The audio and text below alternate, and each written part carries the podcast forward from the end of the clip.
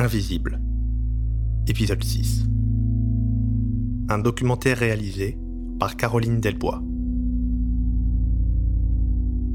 Enseigné malgré la pandémie et l'abandon de l'État. Mais que dites-vous ce matin aux parents qui ne veulent pas envoyer leur enfant à l'école? Par crainte du coronavirus Je leur dis n'ayez pas peur, l'éducation c'est fondamental, l'école c'est fondamental.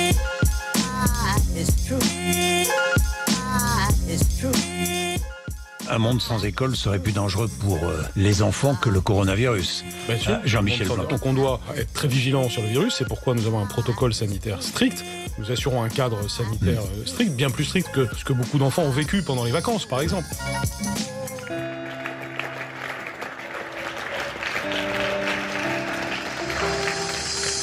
C'était pas un protocole, ça, c'était de la pub. C'est un métier que je trouve épuisant. Il n'y a pas les moyens humains et matériels suffisants qui sont mis pour répondre aux injonctions qu'on nous demande.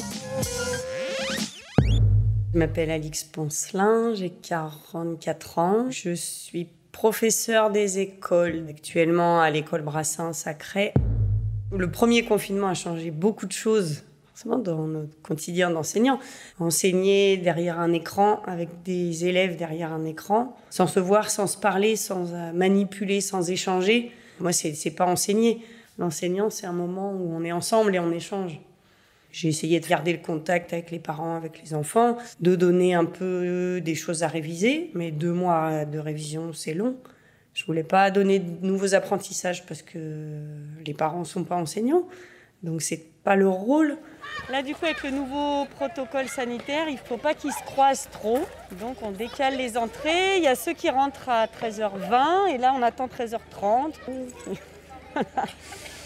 voilà. Actuellement, euh, tout le monde est à l'école, ça c'est appréciable. Mais on a à nouveau un protocole, alors qui nous dit qu'il faut qu'ils s'éloignent. Moi, une... s'il y a 26 élèves dans une classe qui fait 12 mètres par 12 mètres, c'est pas possible. Mais il faut, voilà, il faut un peu faire semblant de les éloigner, de qui mettent un masque alors qu'en fait ils savent pas le mettre. C'est des enfants de 7 ans. C'est vrai que c'est ce qui est compliqué, je trouve là en ce moment pour nous enseignants, c'est d'arriver à concilier tous les parents. C'est-à-dire qu'il y a les parents qui trouvent que là leur enfant porte un masque pour rien du tout, que ça les, ça les gêne euh, dans leurs gestes, dans leur respiration. Et je suis plutôt d'accord avec eux, mais il y a aussi les parents qui s'inquiètent pour leurs enfants. Il faut aussi que ces parents-là continuent à avoir confiance en l'école, en, en nous. On est vraiment euh, bah, le cul entre deux chaises. William, ton masque, Sony, ton masque, ça devient pénible. J'ai pas l'impression de voir de changement profond dans les comportements des élèves. Et en fait, ils se sont adaptés, ils ont inventé des jeux dans la cour, ils s'approchaient pas. euh, Et je pense qu'ils s'y sont pas juste adaptés parce qu'il fallait s'y adapter, mais aussi qu'ils ont trouvé un plaisir à inventer des nouveaux jeux, à faire avec.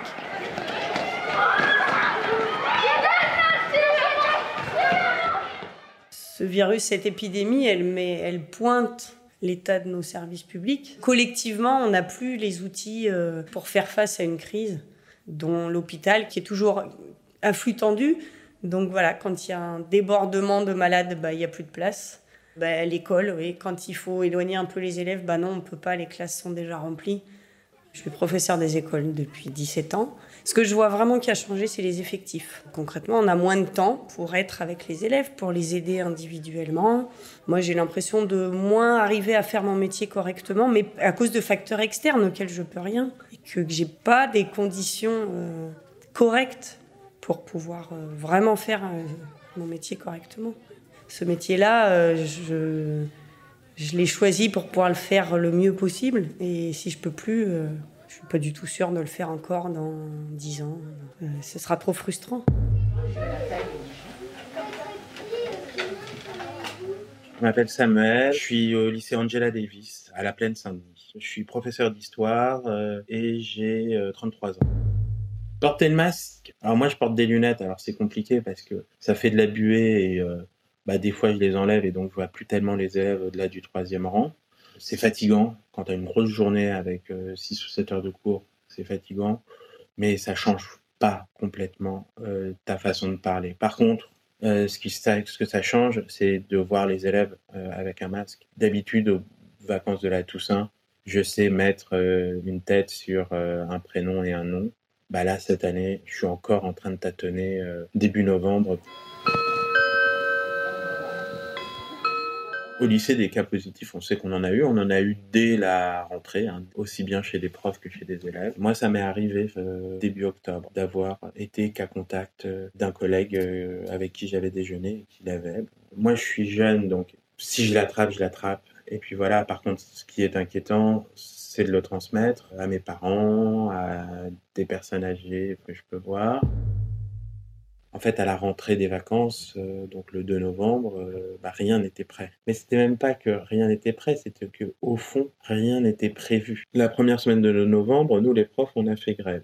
Et à partir de ce moment-là, on a eu l'acceptation du principe du protocole en demi-groupe. Le principe, c'est de diviser par deux les classes pour, euh, au lieu d'avoir 35, avoir 17-18 élèves devant soi. Les élèves, ils ont boycotté le lundi 9 novembre les cours. On fait un blocus pour protéger nos anciens, pour protéger nos parents, nos mères, nos familles. En vrai, on a décidé de le faire pour euh, soutenir les profs parce que ça fait une semaine qu'ils sont en grève pour avoir un meilleur protocole sanitaire.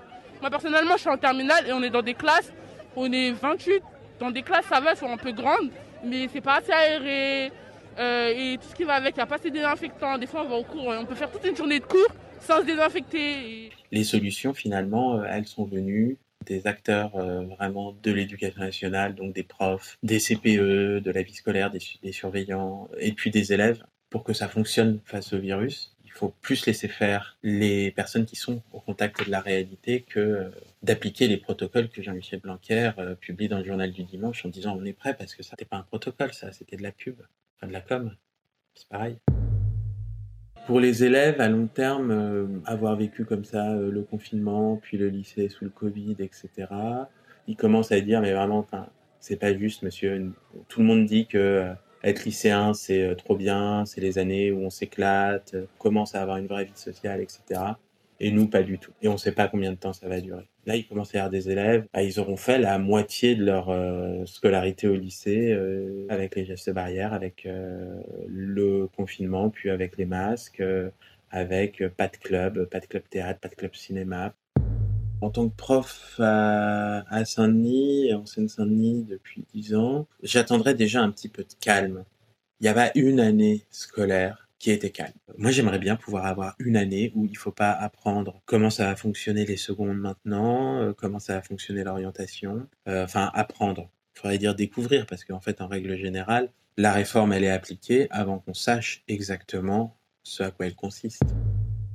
Moi, à mon avis, c'est important que le lycée continue à rester ouvert et à pouvoir accueillir des élèves. Parce que si on les voit moins ils vont pas pouvoir compter que sur eux-mêmes ou sur leur famille pour apprendre, pour comprendre, pour réviser, etc. Dans le 93, il y a euh, le fait que ce soit euh, bah, le département le plus pauvre d'Île-de-France. Quand ils sont confinés, ils peuvent être à deux dans la chambre, voire à trois. Il n'y a pas forcément un ordinateur par personne dans la maison. Il y a des inégalités sociales et ces inégalités sociales, elles, ont, elles créent des inégalités des chances.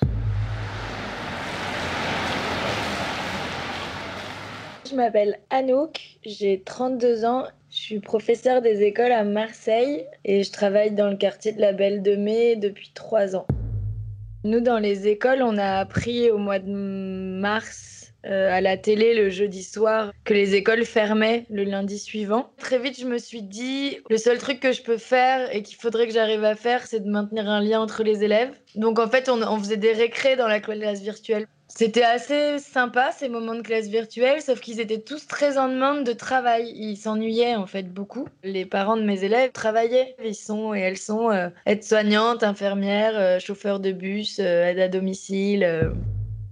Je travaille en pédagogie freinée, donc il y a pas mal de choses qui sont de l'ordre de création qui font eux, qu'elles soient écrites, visuelles euh, ou même mathématiques, etc. Donc du coup, envoyé un mail chaque jour avec des, propositions de, de, jeux et d'activités. Par exemple, de, mesurer les, les, pièces de sa chambre. Euh, de construire un bateau qui flotte. Enfin, je sais pas, j'ai essayé de trouver des idées de trucs qu'ils pouvaient faire avec des choses qui étaient à la maison. J'ai beaucoup souffert de ces longues journées devant l'ordinateur euh, sans sortir. Mais au niveau d'avec les élèves, ça, il y a un petit rythme qui a fini par s'instaurer, euh, qui était pour moi très fatigant, mais dans lequel eux avaient l'air de se sentir à peu près bien. La rentrée du 14 mai, là, ça a été complètement euh, hallucinant. En fait, chaque deux jours, on avait un nouveau protocole sanitaire, enfin une nouvelle demande de protocole sanitaire qui arrivait. Nous, la réalité dans notre école, c'est qu'il y a du coup 400 élèves, 8 lavabos, mais dont 6 qui fonctionnent. On est censé mettre une énergie folle à, éviter les brassages d'élèves, machin, truc chouette, mais en fait, les élèves ne peuvent pas juste simplement se laver les mains. Bon, mais ça, ça dérange personne, quoi. On est obligé euh, de laver les mains parce que euh, vu qu'il y a le corona, et bah, du coup, on doit se laver les mains. En temps d'épidémie, être en bonne santé, c'est quand même pas mal pour son immunité, il paraît. Et là, par exemple, bah, on pouvait plus faire sport. Donc des élèves de quartiers en plus assez populaires, euh, qui n'ont pas forcément des activités extrascolaires, euh, qui partent pas en randonnée le week-end, etc. Bah, en fait, même le sport à l'école était plus possible. Enfin, on atteint des sommets de d'absurdité. Le, le, deuxième jour de la rentrée, moi j'avais l'impression qu'on était tous les collègues dans le même état où on est normalement la veille des vacances, quoi. Le 2 novembre, dans la lettre de l'inspectrice, il y avait aussi une phrase qui est absolument magnifique. Je cite Les moments de convivialité et les pauses café sont proscrites au sein de l'équipe enseignante. C'est pas mal quand même. Je ne sais pas comment font les, profs qui, ont, depuis le premier jour, ont leur masque sur le visage. Je, je, moi, j'ai pas réussi. J'ai eu un premier jour de rentrée très compliqué avec les élèves, où ça s'est très mal passé. Et je me suis demandé si c'était pas à cause du masque et du fait qu'ils ne voient plus nos réactions de visage et que le jour de la rentrée, on ne les connaissait pas, les élèves. C'est des élèves qu'on n'avait pas eu l'année dernière. Ils pouvaient pas savoir qu'est-ce que les intonations de ma voix pouvaient représenter comme émotion, etc. Le fait de pas pouvoir transmettre de non-verbal avec des enfants en plus, quoi, c'est très compliqué. Le lundi de la rentrée, euh, quand ils avaient le masque qui mettait un peu plus, moi je me suis quand même dit, waouh, la classe est hyper calme. Je me suis rendu compte, ben oui, en fait, tous les échanges qu'ils ont euh, derrière ton dos quand tu regardes pas en se faisant des sourires, des échanges de, de grimaces, de machins, de trucs, en fait, tout ça n'existe plus. C'est des enfants, quoi. Et, et ils ont plus de, de visage. Si, parce que. Ah oui, bah oui, par exemple. Attends. Jusqu'au dernier échelon qui est nous face aux élèves. Personne ne met les moyens qu'il faut. Et donc, nous, on arrive en bas et on nous dit réinventez votre enseignement avec le port du masque. Ben, à un moment, non, quoi. Moi, je, je réinventerai mon enseignement avec le masque quand il y aura des lavabos pour tous les élèves dans la classe.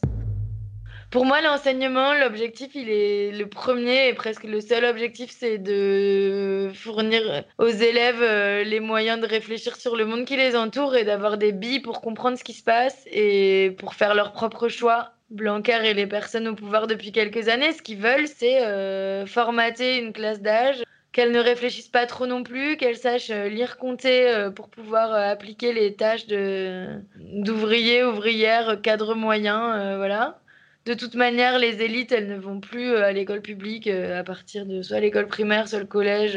Enfin voilà, pour la plupart. Donc en fait, c'est pas c'est pas aux élites qui s'adressent, c'est vraiment ils forment la masse à un truc uniforme et voilà.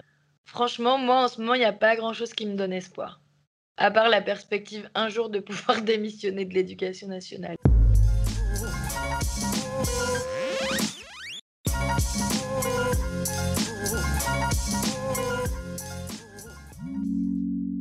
Le média est indépendant des puissances financières et n'existe que grâce à vos dons.